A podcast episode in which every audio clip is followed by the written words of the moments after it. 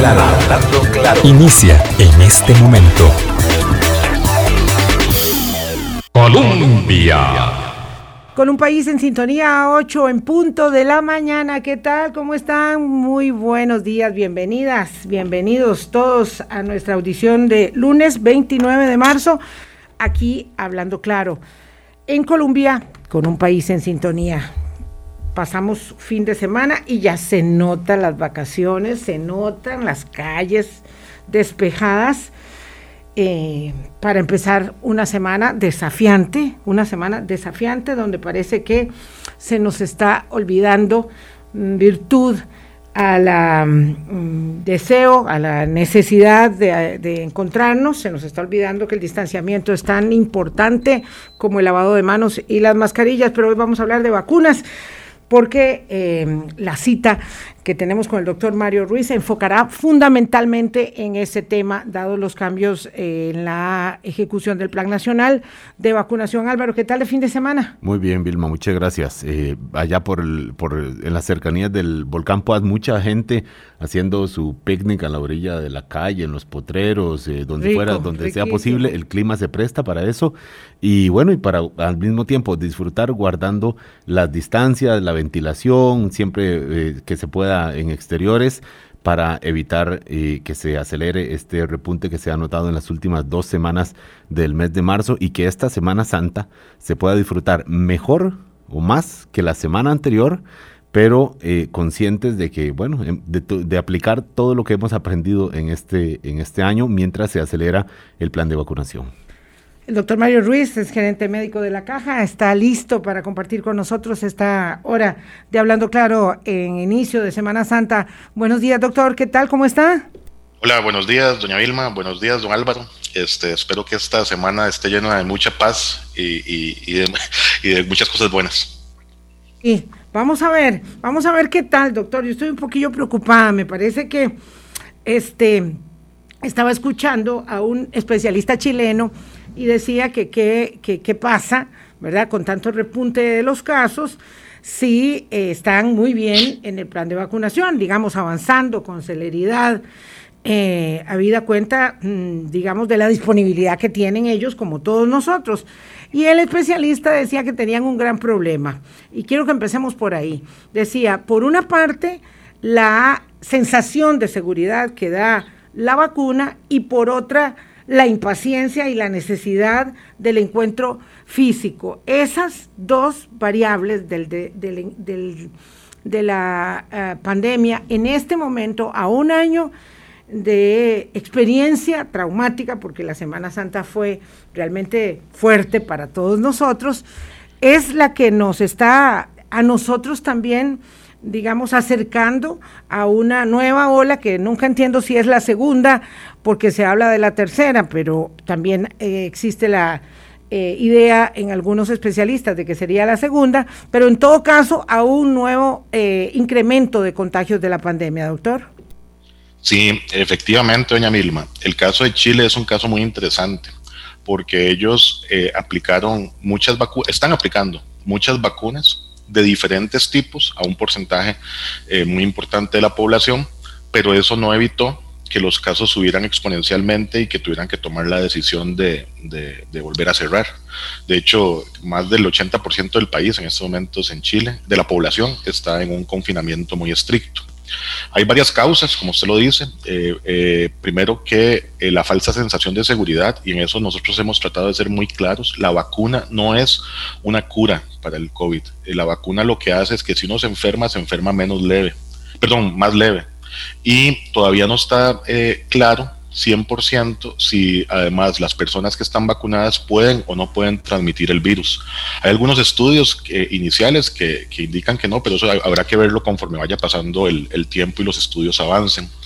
Eso asociado a que eh, todos, yo creo, la sociedad en general, queremos estar con, nuestros seres queridos, queremos compartir, queremos abrazarlos, queremos besarlos, y entonces esto genera eh, eh, un cansancio que hace que las medidas ya eh, no se sigan de la, con la misma rigurosidad.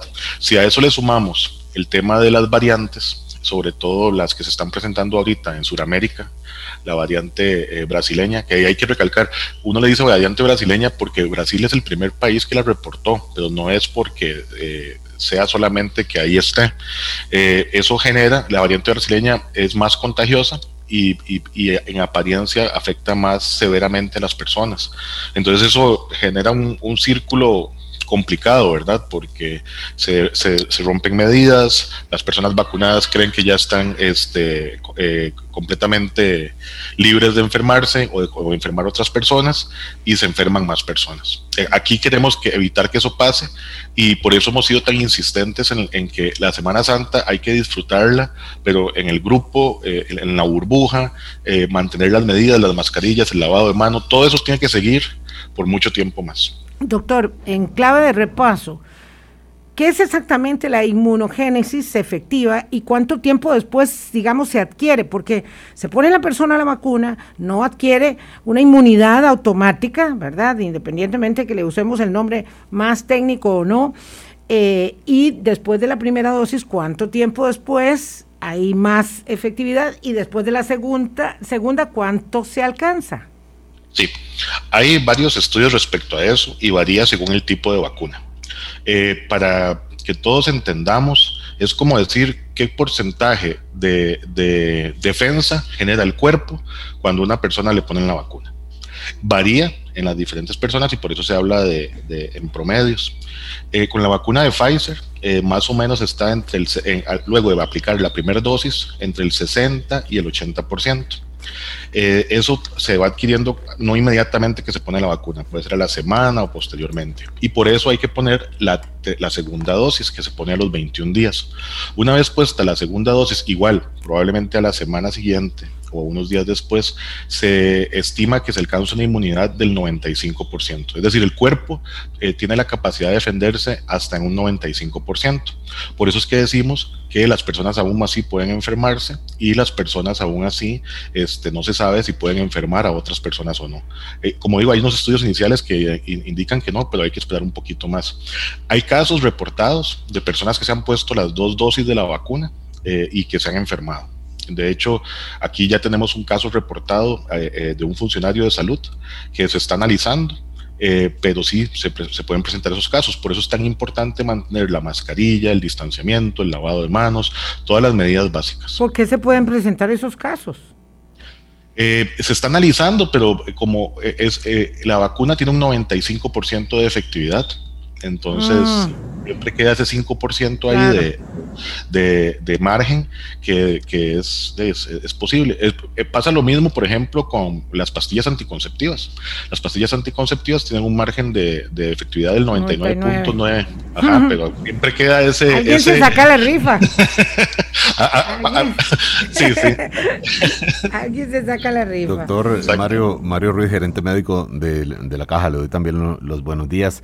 Después de escuchar anuncios de ustedes, de las autoridades sanitarias, de que ha habido servicios que han ido volviendo a, los, a, las, a la atención médica que daban antes de COVID y que estuvieron dedicados a eso en los últimos meses, eh, y viendo esta tercera, eh, tercera ola, no sé si le llamamos así porque muchas veces no, se sabe exactamente cuál es la segunda y la tercera, etcétera, pero digo, este repunte de estas últimas semanas, eh, se ha notado en la atención médica también esta, eh, en los contagios que hemos visto, eh, hay una repercusión significativa, también considerable en los hospitales. Doctor Mario Ruiz. Sí. Eh, bueno, buenos días, don Álvaro. efectivamente, bueno, yo hablo de tercera ola, pero cuando yo hablo de eso, hablo de la, de la cantidad de pacientes que hemos tenido hospitalizados. Este, eh, eh, hay dos olas eh, claras, una, una, que se presentó en septiembre, una que se presentó en diciembre, de, donde estuvimos al tope de pacientes hospitalizados y uno ve en la gráfica donde sube, llega al tope, baja y después vuelve a subir. Desafortunadamente, las últimas tres semanas hemos visto una tendencia a la alza en los pacientes hospitalizados. Eh, nosotros eh, establecimos en conjunto con el Centro de Atención de Emergencias y Desastres una estrategia de, desescalada de, de, camas de pacientes COVID porque estábamos notando una tendencia a la disminución desde mediados de enero para acá. Entonces eh, se dividió en cuatro fases que consistían en que primero los hospitales regionales, periféricos, eh, volvían a, utilizar esas camas para la atención de pacientes con otras enfermedades que también son muy importantes de atender. Eh, y llegamos inclusive hasta una fase en donde logramos concentrar todos los pacientes en el SEACO y en la torre este del Hospital Calderón Guardia y en el Hospital Nacional Psiquiátrico, los pacientes leves, con la idea de que si los casos seguían disminuyendo, concentrar todos los pacientes en la torre este y, eh, el escenario vuelve a ser escenario inmediatamente. De hecho, el plan ya está establecido, está mapeado, ya se sabe los, los pasos a seguir, pero comenzamos a notar esta tendencia a la alza de pacientes. Eso nos obligó a que la semana pasada eh, tuvimos que otra vez reutilizar camas de otros hospitales, Heredia, Alajuela, Cartago, eh, tuvieron que abrir camas para pacientes leves, abrieron entre los tres hospitales 42 camas eh, el hospital psiquiátrico tiene cuatro módulos con 50 camas cada módulo. Estábamos utilizando uno, tuvimos que abrir el otro módulo. Eh, esto se hace de forma escalonada porque implica contratación de personal, capacitación de gente, este, eh, el, utilizar todo lo que tiene que ver con equipamiento, ropa, insumos. Entonces se abrió el otro módulo y ya está habilitado. en la semana pasada el, viernes que hablé con el doctor Marco Vargas, él sí me decía que, hay una tendencia clara a la, alza y que los pacientes vienen eh, de, todas las regiones del país, no hay alguna región en específico. Antes estábamos notando que la mayoría venían de la región Brunca o de la región Huetar Atlántica. Ahorita no, ya se ve como un, un, comportamiento más, más difuso, más diseminado. Ahora hay que esperar cómo se comporta la Semana Santa eh, es muy probable que haya un aumento de casos posterior a la Semana Santa y nosotros eh, iremos abriendo servicios conforme vayamos eh, necesitando las, las, camas. Otra cosa muy importante es que hay una escasez de guantes, los guantes que se utilizan para todos los procedimientos. la gerencia logística está haciendo todo lo posible para comprar más guantes pero eso no depende del país, depende de, de, de, cuánta cantidad haya a nivel mundial. Entonces, eh, en base a eso, y viendo que hay un repunte de casos, se tomó la decisión en conjunto con la gerencia de logística, el Centro de Atención de Emergencias y Desastres, de que las cirugías selectivas posterior a Semana Santa este, se van a realizar en base a la cantidad de guantes que tengamos, para no quedarnos sin guantes y al mismo tiempo tener un aumento de casos sabiendo que en todo el mundo hay más necesidad de, más guantes. Lo digo desde el desconocimiento, pura lógica, porque en todo muchos países ha habido también un, repunte en, el último mes en, la atención de, casos. Digo, los hospitales están bajo presión en casi todos los países. Exactamente. Y eh, de hecho en Europa y en Sudamérica en estos momentos están bajo muchísima presión. Ayer, por ejemplo, en Francia, en París, los, médicos de París este, hicieron un llamado de, alerta de que estaban al borde de la saturación. Y eh, Angela Merkel en Alemania, ayer, ella primero estableció medidas muy rígidas para Semana Santa. Hay que entender que cuando se establecen este tipo de medidas tienen un impacto social y un impacto económico aparte de un impacto en salud, que es lo que se espera con las medidas de, restricción. Y ella tuvo que, ellos tuvieron que echarse para atrás, probablemente por la presión que hubo de, ciertas regiones.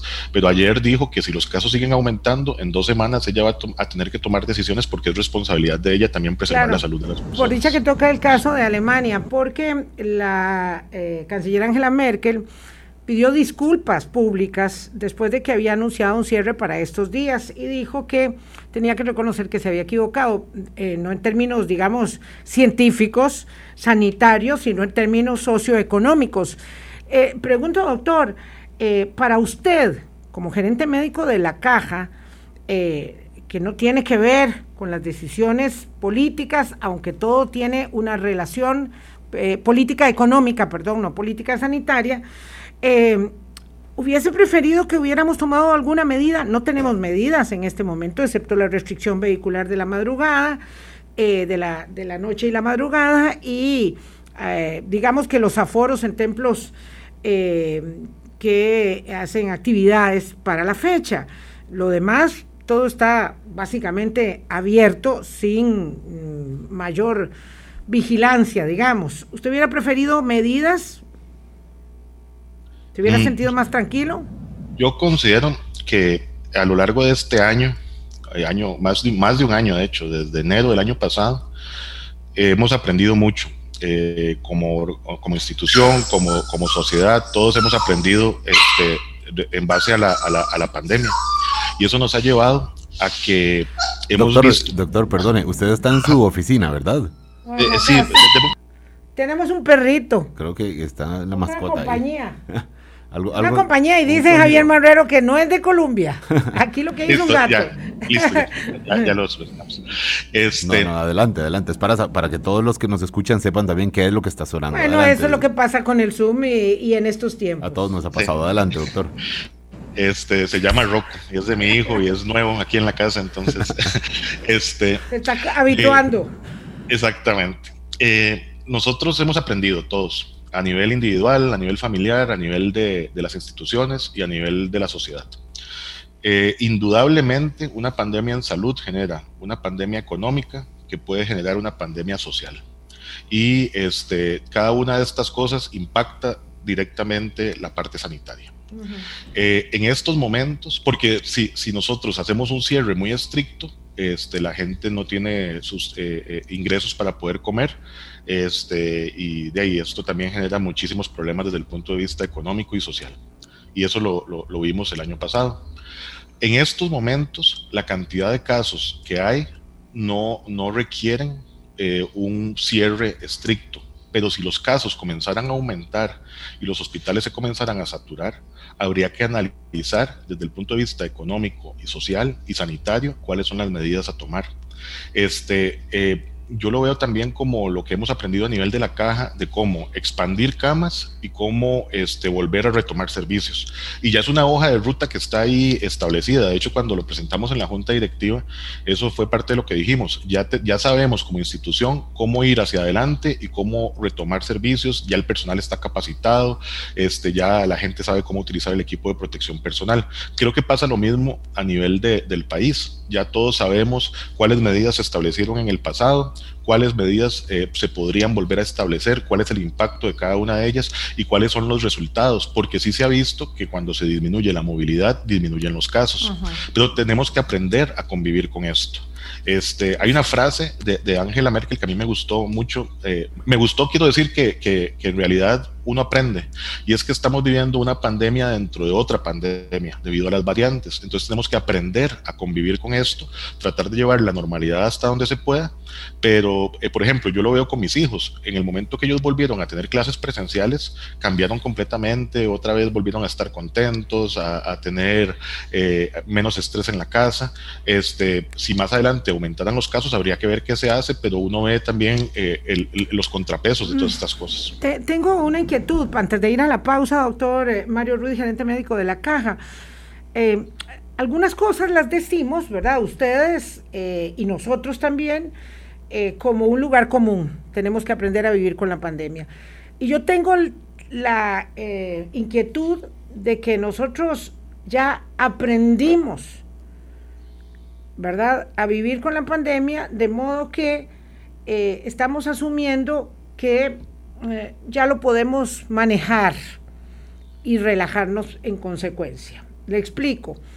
Sí. Probablemente, digamos que dicha que ya vacunaron a mis papás, una persona mucho más joven dirá que dicha que vacunaron a mis abuelos, la verdad que ya me siento muy tranquila o muy tranquilo y living, ¿no? Este, ayer, le voy a contar esto, fui a conocer eh, las rutas de senderismo de la finca La Lucha, hermosísimo el lugar. Y para entrar a, a la- a la- al, al distrito de la lucha, no, no, a la, no a la finca propiamente, al distrito, ya para ahí, para entrar hay que lavarse las manos, bajarse del carro, lavarse las manos, y aquello me pareció impresionante, ¿verdad? Lavarse las manos para entrar a un Pueblo. distrito, al Pueblo. pueblo. Claro, muy bien. Eh, llegamos, extremas medidas para todo, caminamos felices. Cuando nos devolvimos, hay un sector, ¿verdad? Eh, donde ya antes de donde habíamos pasado a lavarnos las manos, encontramos por lo menos 200 muchachos, todos apiñados, todos abrazados en unas competencias de motos. 200 por lo menos, para, que, para no exagerar. Todas esas personas jóvenes ya no están escuchando este mensaje de que hay que vivir con la pandemia. Están pasando, ya esto ya pasó, ya yo me guardé mucho tiempo. ¿Cuál pandemia? ¿Verdad? Entonces, creo que se nos va gastando los mensajes hasta que no venga una tercera hora y nos pegue un gran susto y volvamos todos para atrás. Eh, es, es, tan difícil que tiene que ser así como vamos a aprender. Ojalá que no, pero eh, usted tiene toda la razón. las personas creemos que esto está bajo control.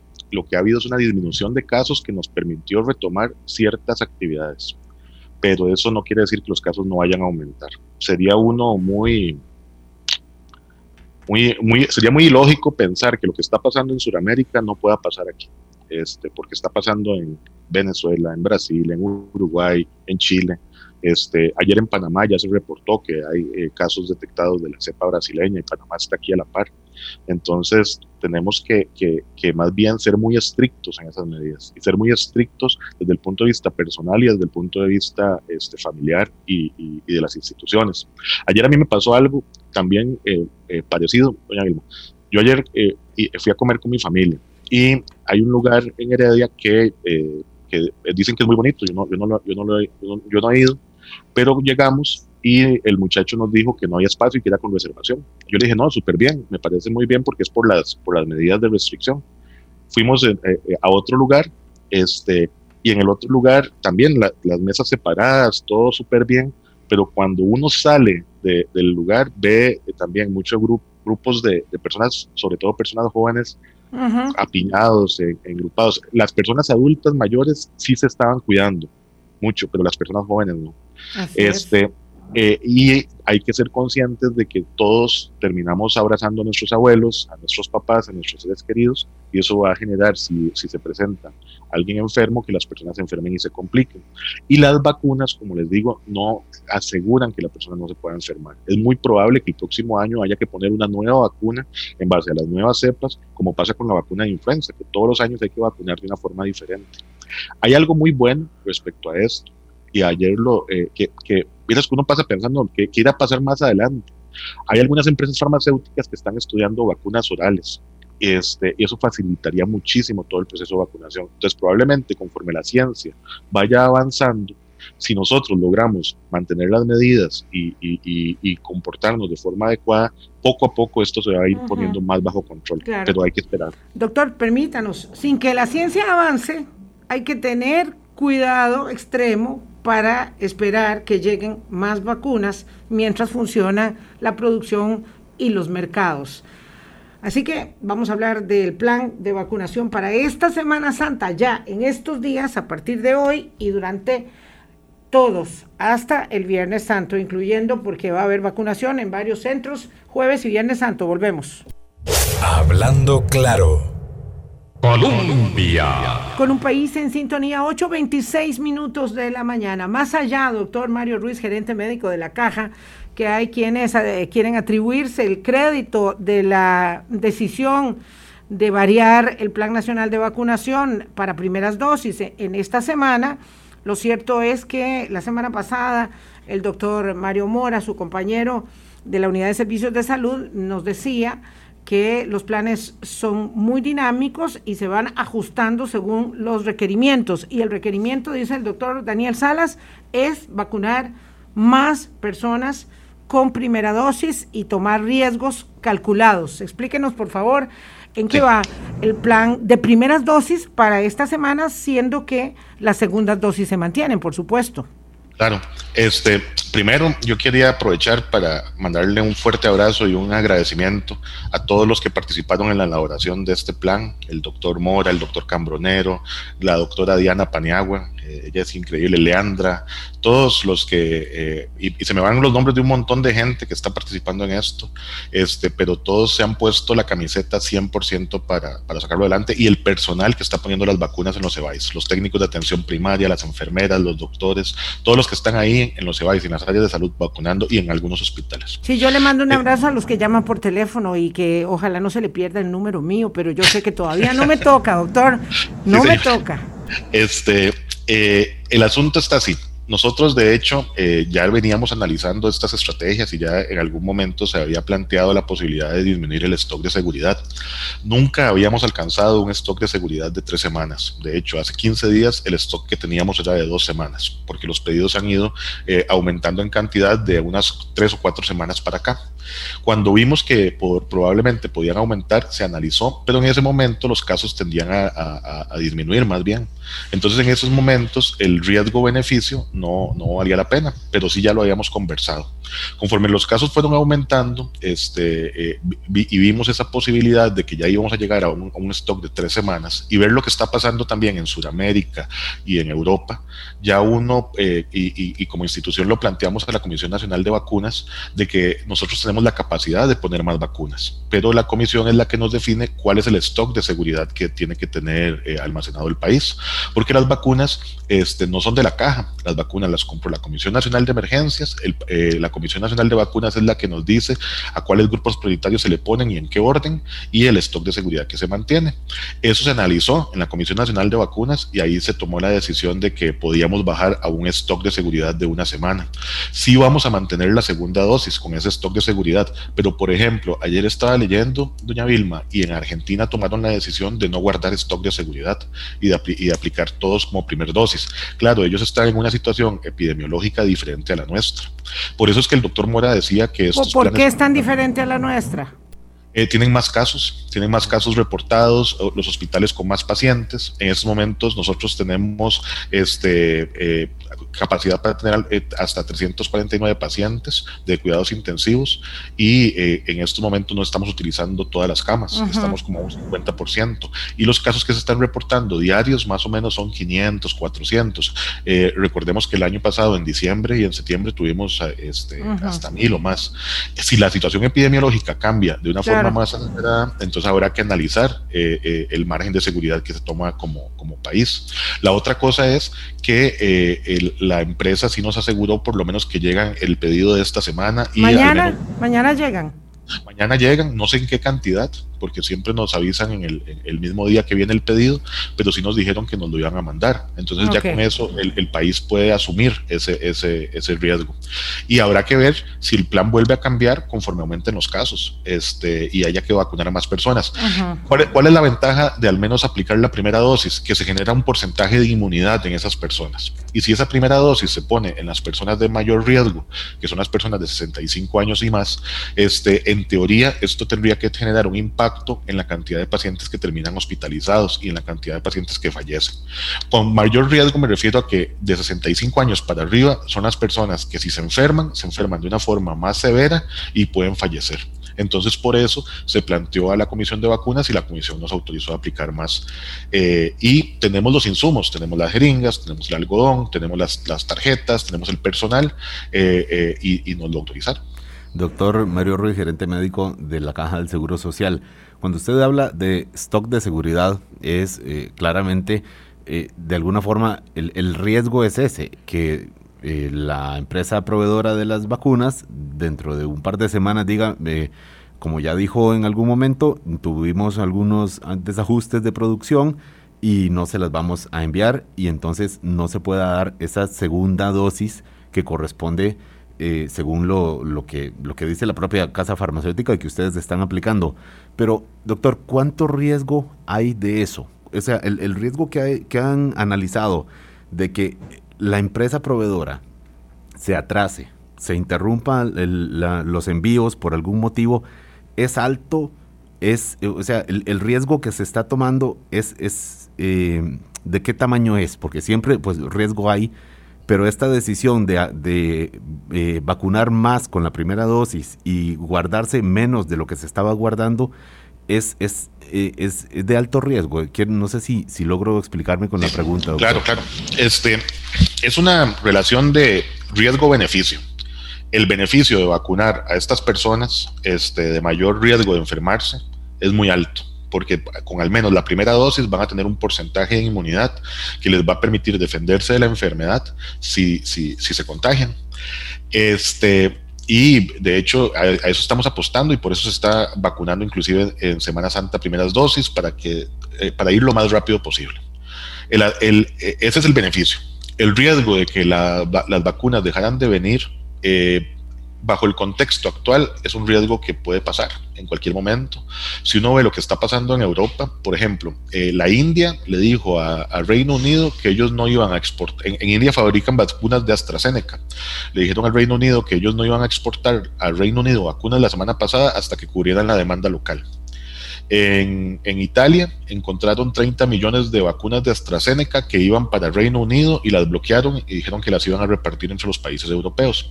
Y eh, la Comunidad Económica Europea está, elabora, está analizando el, restringir la exportación de vacunas este, para que sea de una forma recíproca, pero ese problema lo están teniendo principalmente con Reino Unido. Eh, entonces, podría pasar pero eh, bajo el contexto actual, que es casi un contexto, no, casi no, es un contexto de una emergencia, solo que, que, en estos momentos aquí en el país hay cierta tranquilidad y por eso no lo vemos, pero si uno ve lo que está pasando en todo el mundo, estamos en una emergencia global, la emergencia más crítica de los últimos 100 años desde el punto de vista de salud. Entonces, todo es posible, como con los guantes. Yo jamás me imaginé que íbamos a tener que, disminuir cirugías por, guantes. Esto, doctor, hay que observarlo como, como eh, economía de guerra. Eh, esta es la situación, ¿verdad? ¿Quiénes son los aliados? ¿Quiénes tienen más plata para el armamento, para las municiones?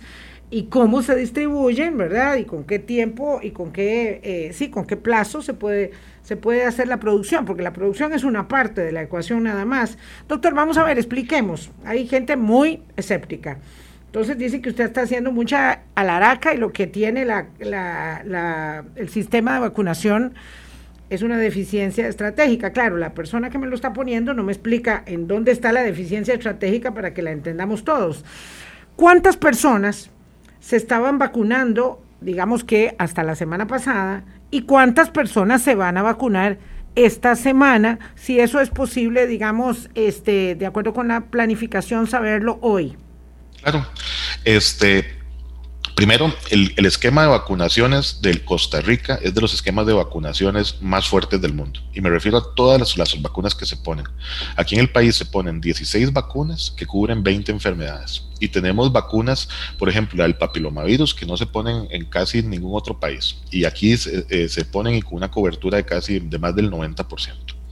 Es un esquema que trae años de, eh, estarse aplicando, donde hay, el centro, hay, PAI, que son centros eh, eh, regionales, donde hay personas que se dedican solo a establecer cómo vacunar a nivel regional y, cómo vacunar a nivel de los centros de salud.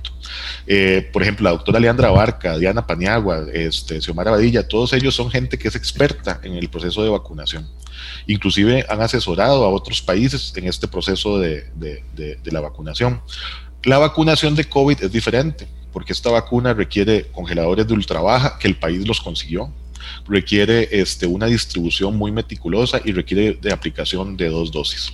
Siempre en todos los pedidos que han llegado, hemos aplicado el 50% de lo que llega y guardado la otra mitad, inclusive en algunos momentos, este, como les digo, hasta hace dos semanas llegamos a tener un stock de seguridad de tres semanas, perdón, hasta la semana pasada eh, teníamos un stock de, de, dos porque íbamos vacunando lo más rápido posible, pero los pedidos al inicio eran muy pocos, 9 mil vacunas, 13 mil vacunas, 20 mil, ya hace tres semanas comenzaron a llegar pedidos de, de, de 100 mil semanales casi. Exactamente, la semana de semana y, y, la comisión de vacunas había definido se vacuna tres semanas primer dosis, tres semanas segunda dosis para ir de forma ordenada y escalonada eh, y conforme llegaran más vacunas hacer un esquema mixto, este, siempre reservando la segunda dosis y, y en algún momento vacunar con, lo ideal, si a nosotros nos llegara un millón de vacunas, nosotros ponemos ese millón de vacunas. No es un tema de distribución o de logística de aplicación.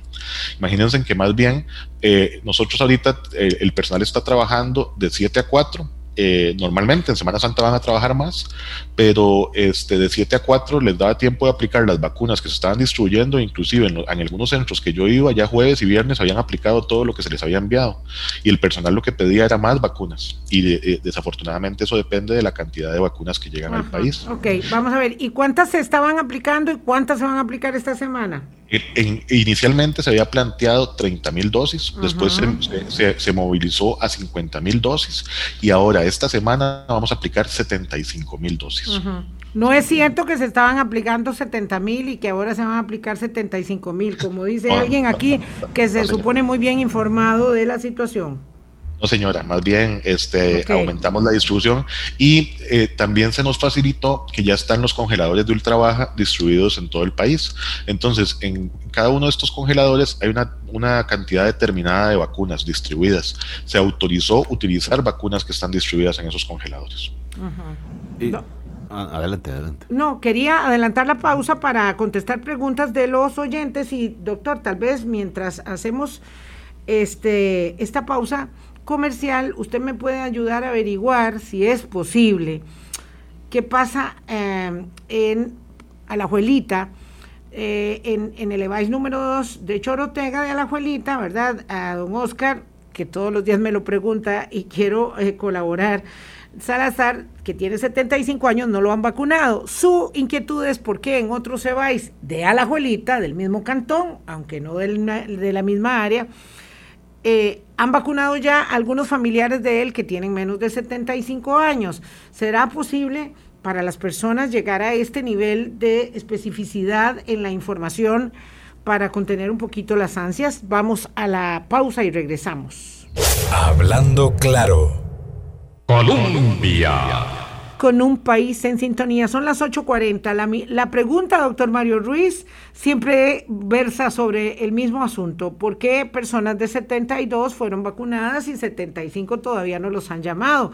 Esto eh, en alusión al tema que le planteaba antes de la pausa de Alajuelita, en, en el EVAIS número 2 Chorotega del Cantón, pero eh, sirve para muchos otros también. Y ahora vamos con otras preguntas que tenemos aquí pendientes.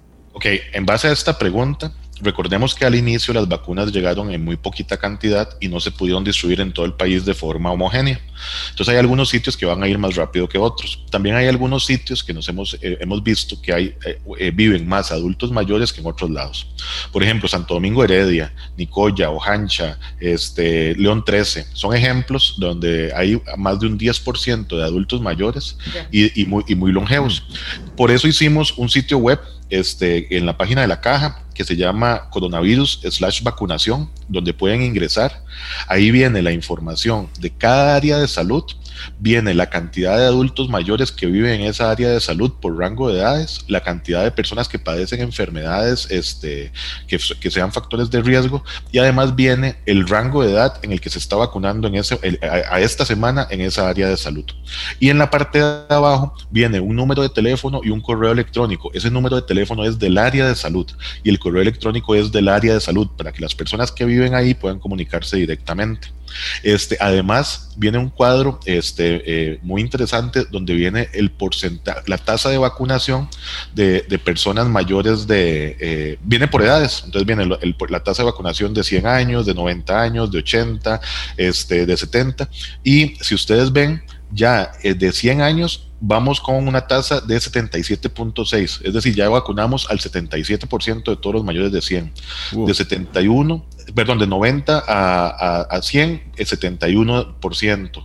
De, de 80 a 90 va por el 63 y de 70 a 80 va por 25. Conforme vaya pasando el tiempo, estos números van a ir mejorando cada vez más conforme nos vaya llegando vacunas. Entonces, tal vez eh, todas las personas pueden accesar, es gratis y ahí viene toda la información. Doctor eh, Mario Ruiz, si hay algunas áreas de salud en donde la proporción de personas de mayor edad, los que tienen 90 años y, o más de 80, es mayor, ¿está llegando también más cantidad de vacunas a esas áreas de salud o independientemente de, la población que cubra?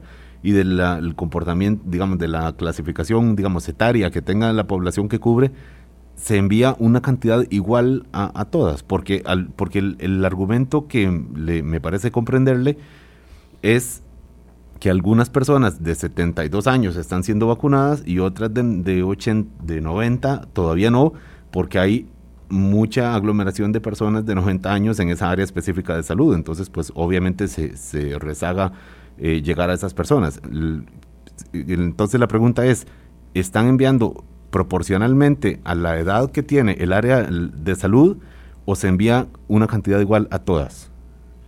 Depende de la cantidad de vacunas que tengamos. Al inicio eran muy pocas. Con esta cantidad que tenemos ahorita, sí lo estamos distribuyendo de forma de que estos sitios que ya están identificados tengan más posibilidad de vacunar a más personas. Inclusive estamos reforzando con equipos en estas zonas. Eh, por ejemplo, hay un área de salud de Punta Arenas que estaba rezagada en relación con el resto de las áreas de salud de la Pacífico Central. Entonces esta semana el doctor Wilbur Díaz, que es el director regional de ahí, este, conversó conmigo y lo que se definió fue poner dos equipos para acelerar la, vacunación en esa, en esa área de salud y que vaya más equilibrado en relación con el resto de las áreas. depende de la cantidad de vacunas que tengamos. Por ejemplo, doctor, el cantón Montes de Oca, que para mí fue una sorpresa verlo, pero los datos indican que ahí hay una mayor proporción de personas de mayor edad que viven ahí.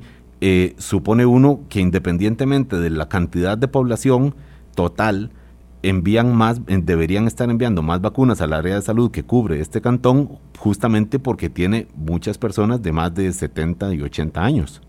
Sí, este, ahora que ya tenemos más vacunas, se envían más y también se coordina con, la, con el director del área de salud para que él pueda vacunar más, porque tenemos que asegurarnos de que ellos tengan la capacidad de ponerlas, ¿verdad? Este, y conforme vayan llegando más, ustedes van a ver que, que esos números van a ir mejorando cada día.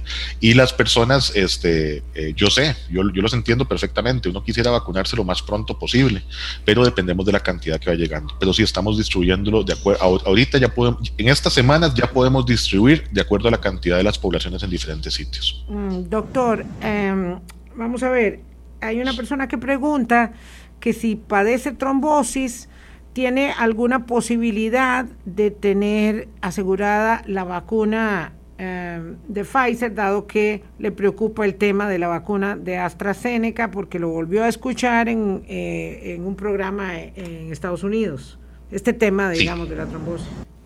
Todo medicamento tiene efectos secundarios. Hasta un acetaminofén que uno se tome puede generarle gastritis o algún efecto secundario.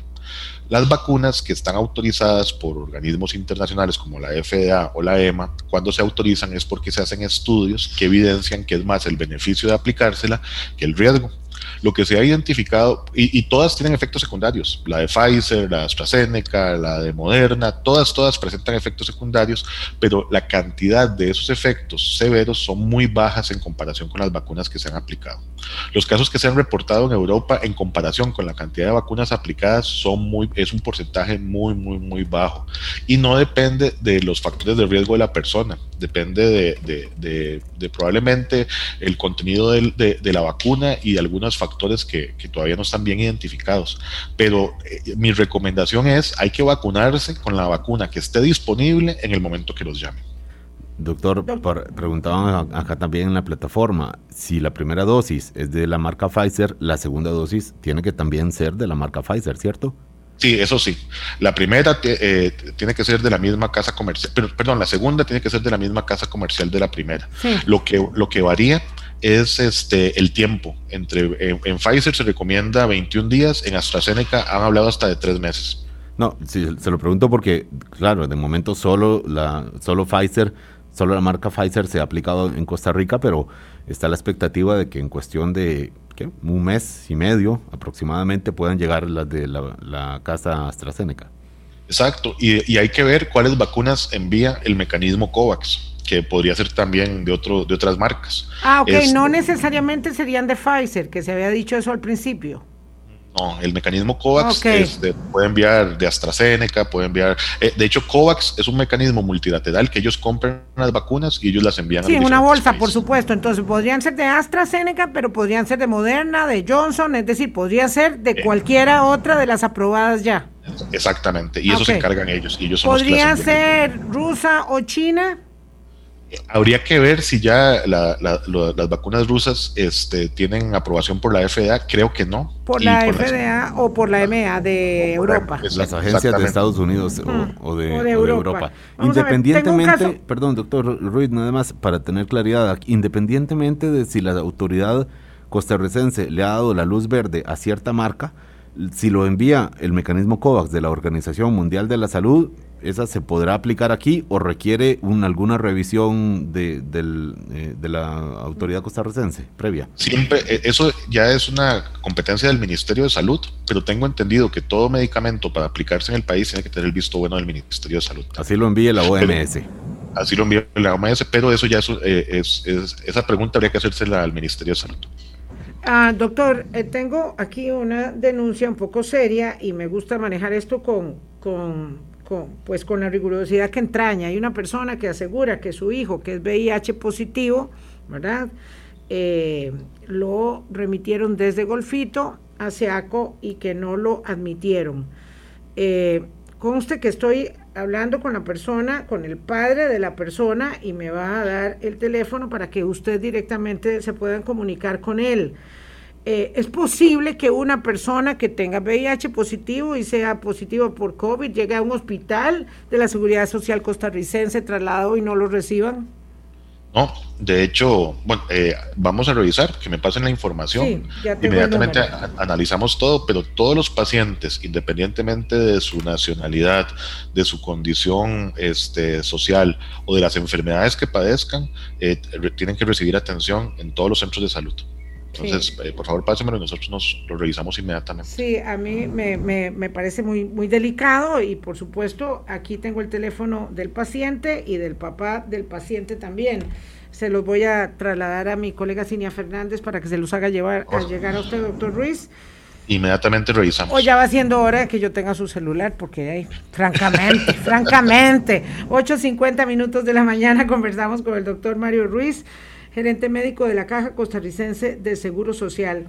Bueno, vamos a ver, yo, tengo, que terminar con la inquietud de don Oscar Salazar porque, porque se la debo. Él tiene 75 años, es diabético, cardiópata, hipertenso. Digo, no le faltan números, don, mi querido don Oscar, eh, de, riesgo. Eh, y no lo han vacunado en el Chorotega 2 de la abuelita. Eh, no sé, yo creo que hacer esto no tiene, mm, ¿verdad? Eh, tal vez tenga alguna posibilidad para ayudarle. Él dice que, que, que, no es realista que tenga parientes que tienen menor edad que ya los hayan vacunado. Eh, él siente que algo sucede. ¿Será posible que vaya a verificar sus datos? Algo puede ser que esté mal con una persona que debe, debió haberse llamado o ahí hay muchas personas de 80 y más y no han empezado con los de 75. Mi recomendación es que eh, entre al sitio web, que vea el número de teléfono de esa área de salud, el correo electrónico que está ahí, que se comunique para, de hecho hicimos eso para que si las personas tienen alguna duda respecto a su información, no tengan que ir a Levice. Entonces ahí puede revisar todo eso, va a ser vacunado, este, eh, las vacunas conforme vayan llegando se aplican inmediatamente. Yo entiendo la, la, la, la ansiedad, todos la, tenemos, yo creo, esa necesidad de, eh, de, vacunarnos, pero sí va a ser vacunado. Y igual, yo le recomiendo a él que independientemente de que se vacune, tiene que seguirse cuidando, ¿verdad? Y mantener la, la, mascarilla, el lavado de manos, para que no lo vea como una falsa sensación de seguridad y que se vaya a enfermar después de la vacunación. Doctor, yo en un minuto que nos queda, yo me quedé antes con, un clavo cuando usted mencionó que eh, el momento de Argentina los, los empuja a tomar una decisión de más riesgo de la que tomó Costa Rica y es básicamente a no tener stock de seguridad, aplicar la primera dosis conforme vaya llegando y luego cuando lleguen ahí verán si van a aplicar la segunda dosis. ¿Existe esa posibilidad para efectos de Costa Rica si los números son infelizmente, eh, este, se avanza en esta ruta de, incremento que hemos visto, doctor Mario Ruiz? Eh, como dijo doña Vilma ahora, eh, estamos viviendo una economía de guerra, creo que así fueron las palabras. Sí, señor. este, en estos momentos, bajo el entorno actual, todo es posible, don Álvaro. De hecho, Reino Unido tomó esa decisión ellos eh, decidieron aplicar solo primer dosis, pero estaban viviendo un momento epidemiológico muy complicado, ¿verdad? Eh, Argentina tomó esa decisión. Nosotros no nos hemos visto obligados. La ventaja que tiene el país es que nosotros tenemos la capacidad instalada para vacunar 24/7 si tuviéramos las vacunas. Entonces, si hubiera que tomar esa decisión, no es un asunto de logística o de capacidad o de conocimiento para aplicarlas, simplemente se autoriza sacarlas del almacén y, ponerlas inmediatamente. Eh, en estos momentos no estamos bajo esa situación y por eso eh, la Comisión de Vacunas definió mantengan un stock de una semana. Eh, podría ser diferente también, podría ser que, la situación mejore y que más bien digan, no, pueden mantener un stock de dos semanas por, eh, para, para, más seguridad o puede ir para abajo. Nosotros podemos hacer cualquiera de las tres, las que nos diga la Comisión Nacional de Vacunas. Muy bien. Doctor, muchísimas gracias por haber estado con nosotros este lunes. Eh, la otra semana, por supuesto, daremos seguimiento al tema de vacunación y cambiamos el tema hoy justamente porque nos pareció importante recalcar las eh, modificaciones del plan en curso. Muchas gracias, pásela muy bien, doctor. Y como siempre, el mejor de los éxitos para toda la gente que está en el control sanitario de la pandemia. En ustedes confiamos y yo sé que ustedes confían en que nosotros lo hagamos bien también. Muchas gracias a ustedes, por favor, eh, eh, y quiero aprovechar, nosotros esta semana vamos a poner más vacunas que en todas las semanas previas, pero por favor cuídense mucho eh, mantengan el uso de la mascarilla, el distanciamiento. Yo sé que todos queremos estar con nuestros seres queridos, pero cuídense mucho, mucho, mucho. Ya casi salimos de esto, pero por favor que no se vayan a enfermar en Semana Santa. Oh, sí, ni después de Semana Santa tampoco. Sí, gracias, doctor. Pásela muy bien, cuídese mucho. Hasta luego. Hasta luego. Bueno, vamos Álvaro, mañana tenemos edición pregrabada. Hace más de un año que no hacemos un pregrabado. que no hay tiempo, de, la, vida impone eh, programas en vivo, pero bueno. Sí, bueno, pero nos damos un, descansito. Mañana tenemos una edición pregrabada con un amigo de la casa, al que queremos muchísimo, que vuelve a Colombia.